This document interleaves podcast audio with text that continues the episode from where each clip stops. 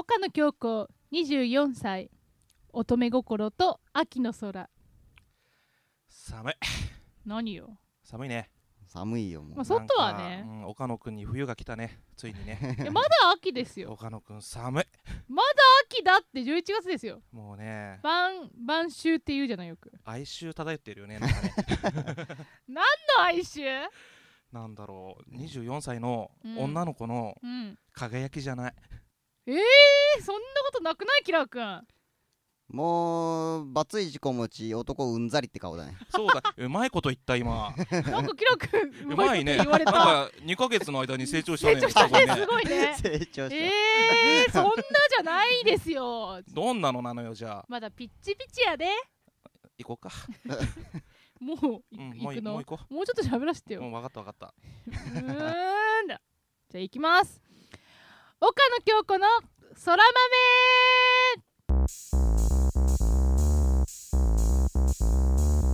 はいというわけで改めましてどうもこんにちは。ご無沙汰になります。岡野京子の空豆でございます。進行は私岡野京子プロデューサーのキラーくんそして AD の人生の先輩の3人で務めます。どうぞよろしくお願いいたします。よろしくお願いします。今日ははいというわけで今日はねスペシャルサンクスで音響で化け物使いさんという方にね、はい。音を取ってもらってますのでいつもより多分聞こえがちょっといいかもしれません。いいかもしれないね。ね。彼のね腕にがねかかってるよね。かかってるからね。今後の空豆がかかってるよね。今後の空豆毎回来てもらうの 予定があればね。はいというわけで久々でございます空豆。2ヶ月ぶり？ねそんなか。結構経ってるね。結ね構会ってないよね。スねだっタジオではね。てそうだね。秋に収録秋の初めですよねそうだね。9収録月したの。そうね。そうそうそう。その間に私はあのバイト先で棚卸しがあったり。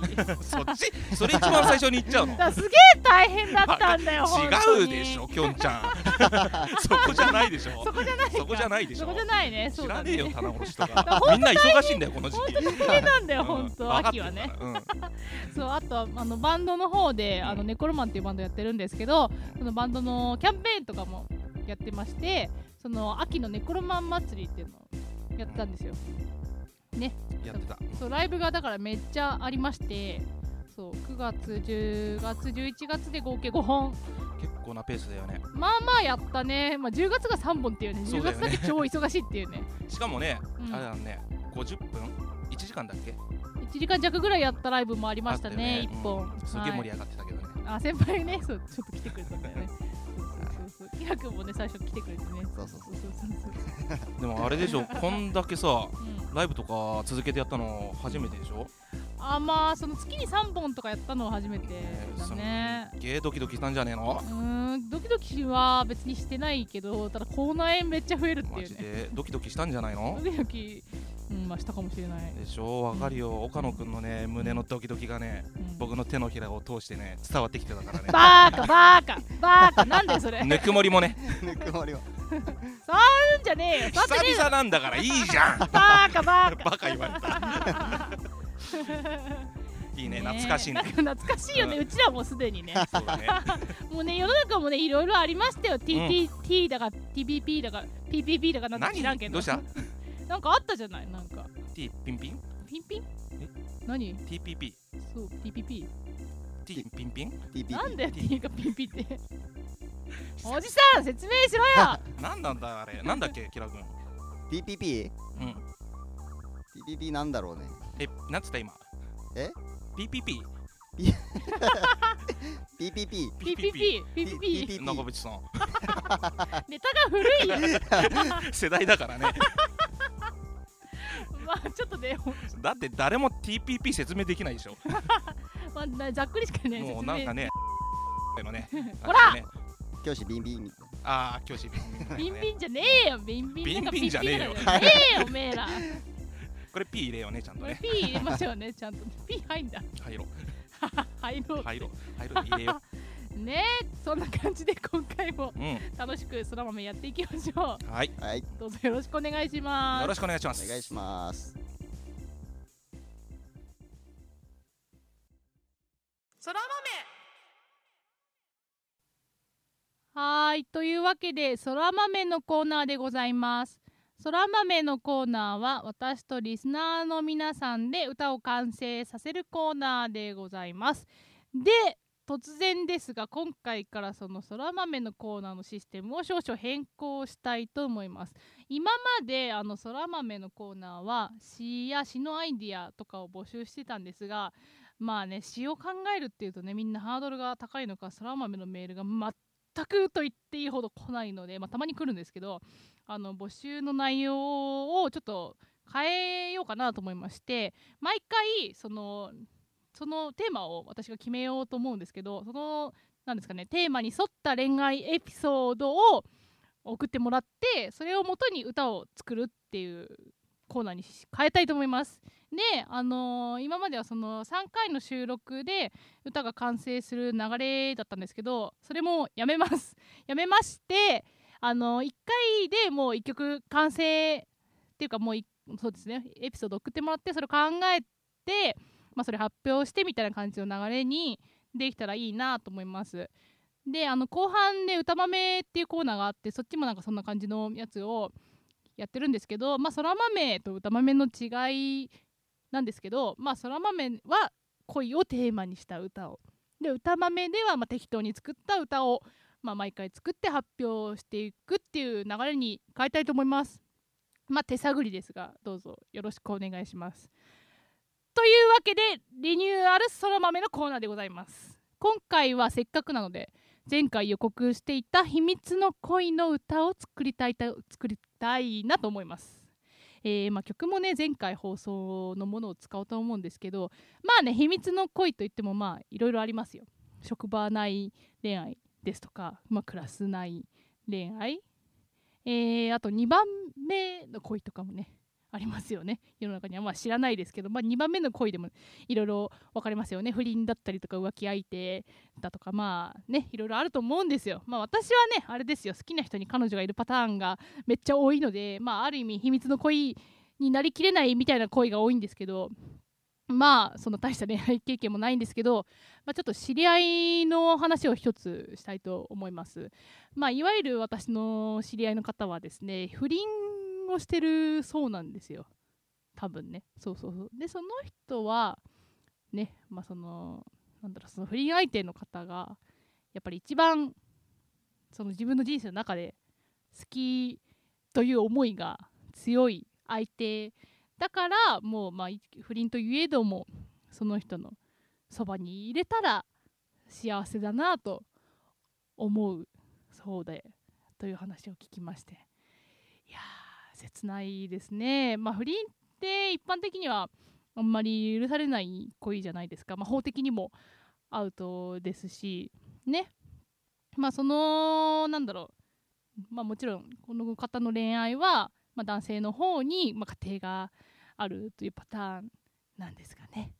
まあそういう事情を踏まえてのお付き合いだそうで。いや私はちょっとそういう経験がないんであんまり何も言えないんですけどでも想像してみた時にその、まあ、好きな人には好きな人がいて好きな人っていうか、ま、守るべき、ね、ものがあってそれでも私はその人のことがすごくなんだろう誰よりも大事でそう思った時にそのねもちろん相手の幸せを願うことももちろん大事だと思うんですけどそれ以外にもなんだろうやっぱり自分の満たされたい幸せとかあるじゃないですか。幸せとかそうだね。そのやっぱり大好きな人だからすごい一緒にねできれば入れたらそれに越したことはないという思いとかもあるのかなと思って。